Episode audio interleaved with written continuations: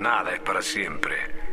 Por eso debemos estar atentos, listos para el cambio, preparados para toda circunstancia porque la vida es como es, no como debería ser. Todo nos fue dado, por lo tanto nada nos pertenece. Solo nos queda gozar lo creado y cuidarlo para el que vendrá. Hello, estaba llorando un poco.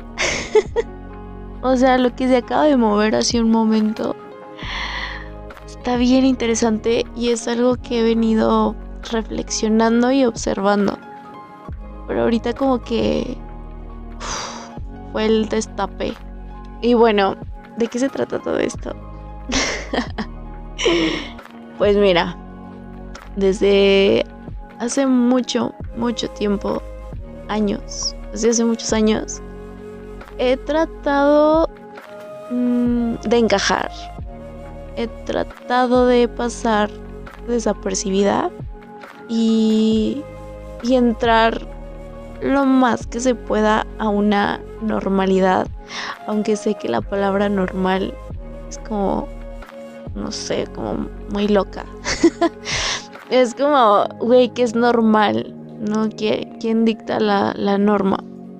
Pero bueno, es un tema muy interesante que, se puede profundizar solo con, la palabra y, e ir a sus inicios y checar filosofías y tal. Pero no me voy a enfocar en eso, sino mm, me refiero a normal en esta ocasión como a lo que es casi siempre aceptado y como no señalado o motivo de burla Mm, yo desde pequeña he sido muy exploradora y un poquito extravagante, por no decir demasiado extravagante, pero también desde chiquita he sido muy observadora. Entonces, ah, estuvo muy fuerte cuando empecé a observar cómo hacían menos o señalaban a gente que salía de esa norma y se comportaba diferente o decía cosas distintas o se vestía distinto o tenía ciertos gustos. Era como yo no quiero ser señalada y yo no quiero ser motivo de burla de nadie. Entonces ahí como que empezó una cosa extraña dentro de mí. Como que empecé a moldear distintas facetas mías que fueran medianamente aceptadas, o sea, lo suficiente como para no ser señalada. Esto se potencializó muchísimo en secundaria, cuando pues estaba en ese proceso de encontrar quién era yo, una identidad, un algo que podría llamar pertenencia. a esa edad todos queremos pertenecer a algo así sea chiquito, o sea, el sentido de pertenencia, pertenencia siento que es muy importante en esa etapa, o tal vez lo era porque nadie me había enseñado otras posibilidades, o sea, había crecido como en lo que la mayoría de A, B, C, y tienes que hacer esto y tienes que encajar aquí, mil, miles de cosas, pero bueno, en esta búsqueda de identidad y de querer pertenecer, como que nunca o casi nunca, o sea, porque de repente sí se me salía, pero como que casi nunca permitía que esa extravagancia se fuera desarrollando y se fuera mostrando sin temor a ser señalada. Y obviamente esto tiene mucho que ver con el que dirán, cosa que he venido trabajando muchísimo y que ahora me importa menos que antes. y, pues está loquísimo porque justo estos últimos meses han sido y me ha llegado esta información de reflexionar acerca de mi yo extravagante y mi yo súper extraña. Mm, porque por una parte, y, ya lo digo, ¿no? O sea, generalmente si digo, ay, me vale madres, me vale verga. no sé quién se vaya a ofender por esa palabra, pero sí, o sea, a veces es como me vale verga, voy a hacer esto y voy a hacer esto. Pero estaría engañando y estaría echando mentiras si, no digo que a veces sí me importa. en la opinión de un alien. Ahora menos que antes, pero pues a veces hay cuestiones en las cuales digo, ay, como que salirme de la norma es muy riesgoso. Y puedes decir, ay, estamos en el 2022, ya no es como antes, bla, bla, bla, pero ¿qué tan cierto es eso? Y digo, yo puedo generarme una realidad donde yo puedo ser extravagante y puedo ser mi yo más genuina. Y no que no lo sea, simplemente que pues hay cosas y comportamientos que a veces freno y prefiero estar en silencio observando, sobre todo en lugares nuevos. Pero la gente que me conoce muy cercana mm, quizás ha visto esas partes mías locochonas. No del todo, pero sí. esto de ser genuino, creo que este espacio es muy genuino. Impregno o trato de impregnar mucho eso porque de hecho por eso me, me gusta el formato. porque no tengo una cámara enfrente y como como que no tengo tanta presión y solo permito que mi voz exprese lo que desee expresar en el momento. Bueno, ya me estoy enredando mucho, lo sé. Pero regresando al tema de la extravagancia y la rareza, mm, en cierto punto, o sea, siempre buscaba como pertenecer, pero al mismo tiempo no quería pertenecer. Ay, es súper extraño y súper contradictorio. Pero era una cosa como de, ok, mm, quiero pertenecer a este grupo, pero voy a ver de qué forma mm, puedo salirme un poquito de eso que es. Mm, entonces, dichas cuestiones como que siempre me sentí súper ajena y, creo que es por eso, porque no estaba permitiendo que mi espíritu, mi ser más natural saliera y permitir que se desarrollase en, en el contexto que era necesario. Digo, nunca es tarde, nunca es tarde para hacerlo, estoy en constante trabajo, puedo decirlo así tal cual, estoy en ese trabajo continuo. Hay altas y bajas, claro que sí. Surgen heridas y surgen patrones de pensamientos que agradezco que surjan porque es ahí cuando puedo hacerlos conscientes y, y tomar acción, cambiarlos, cuestionarlos. Pero bueno, en esta cuestión de ser rara y tener comportamientos como que a veces dices, güey, ¿qué pedo? o sea, por Mm, como que cada vez permito más esto y, quizás no sé no sé si me escuche gente más joven que yo ojalá que sí.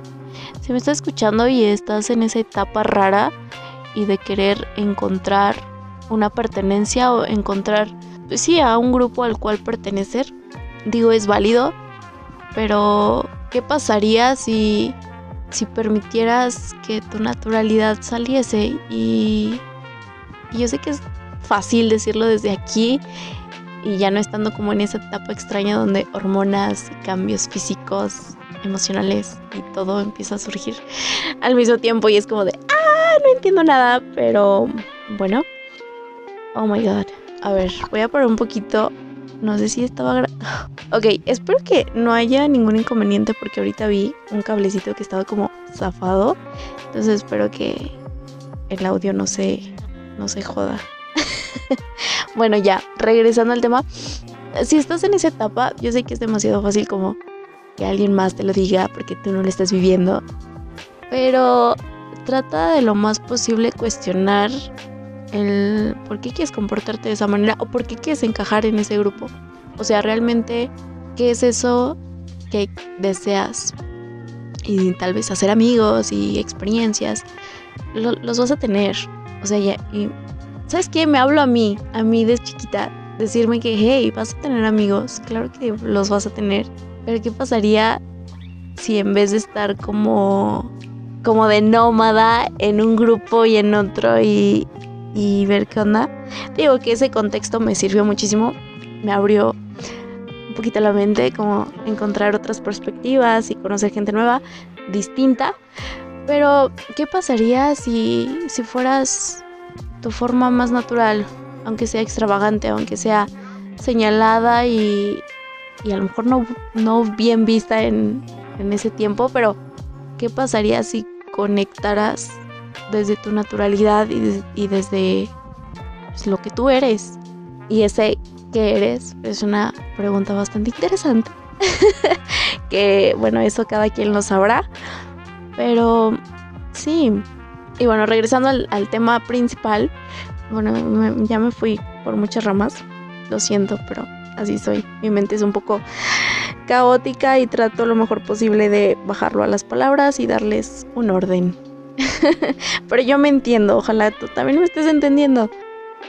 Y de, o sea, te compartía que estoy como trabajando esta parte. Porque sí, es, es, es feo. Se siente feo como no sentirte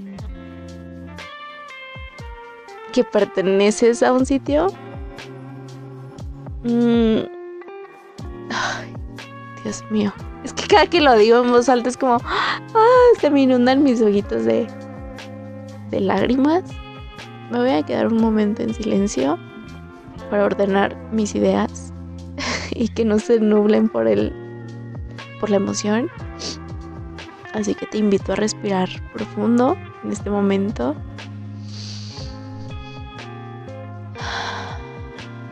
Y estar consciente y en tu cuerpo. Si alguna sensación se presenta, pues bueno, observar y permitir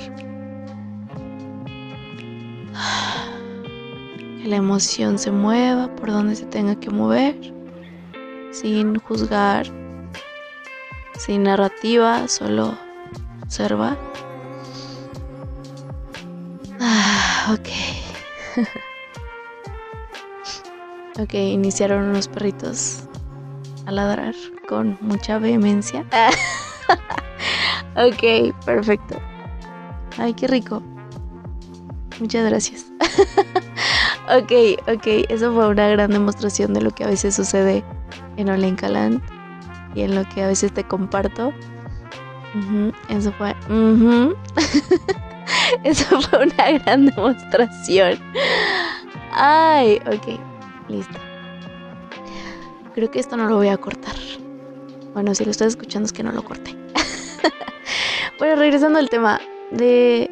Pues es feo como en una sociedad que, bueno, creo que ya se está erradicando más eso.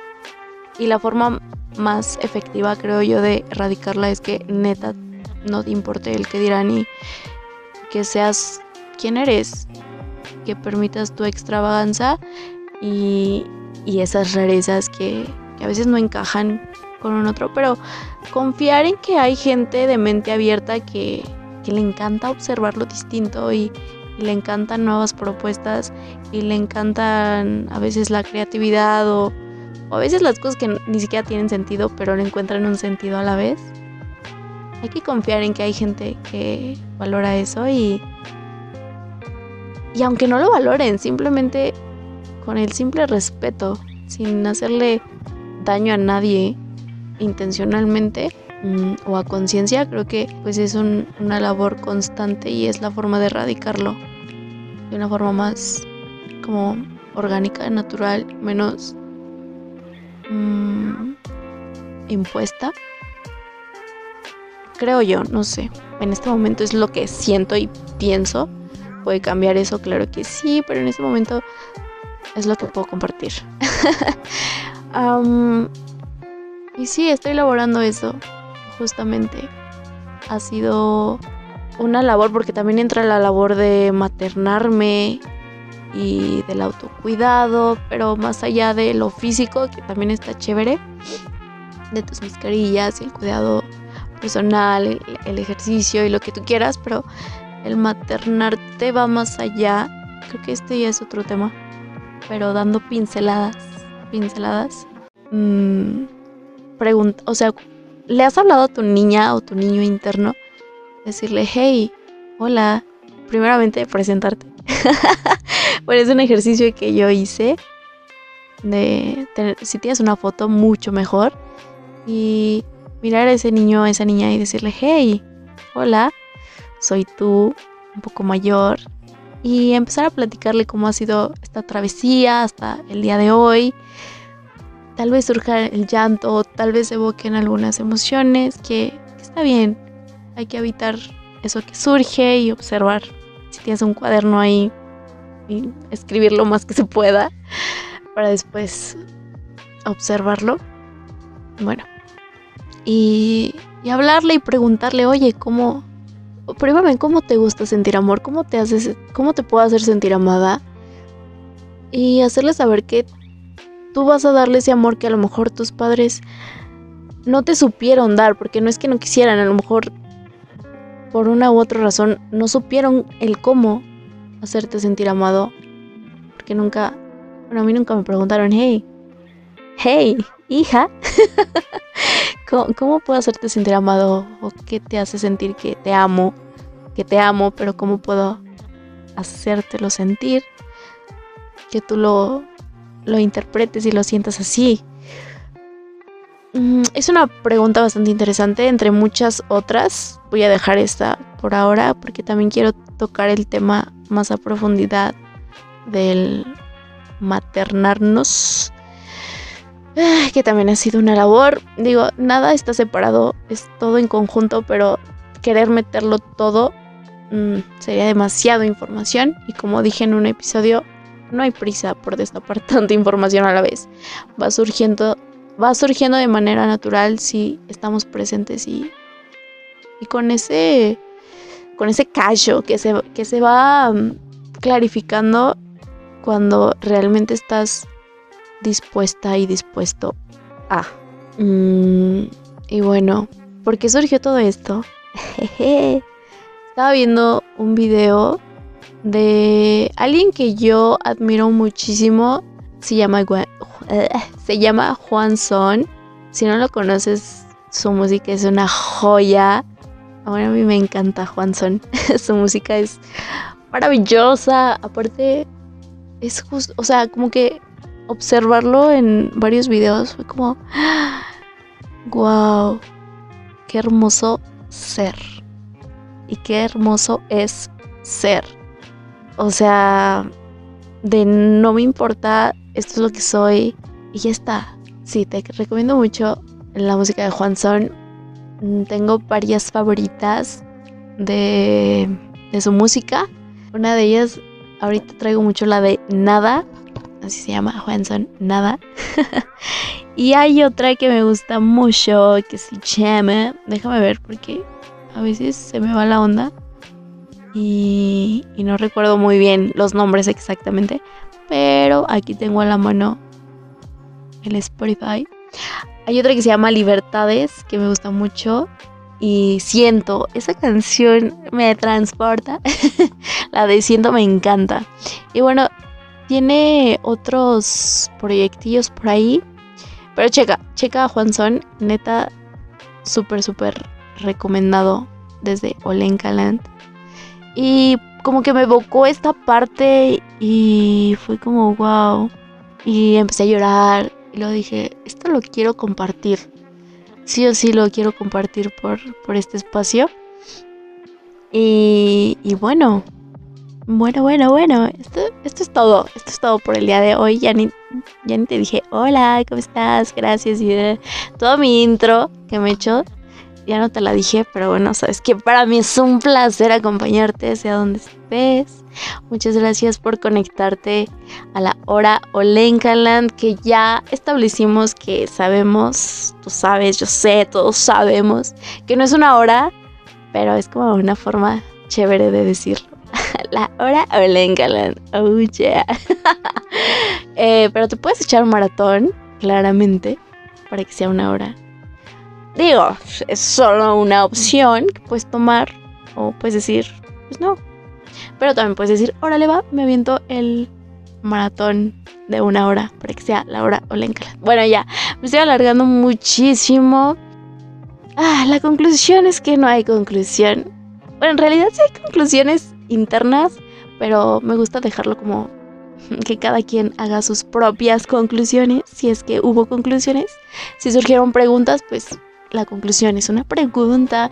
No sé, cada uno tendrá su perspectiva y, y le evocará distintas cosas. Así que por eso lo dejo como muy al aire. Y pues nada, nuevamente muchas gracias. Nos vemos en otro nuevo episodio. Abracitos, apapachos a todo tu ser. Bye bye.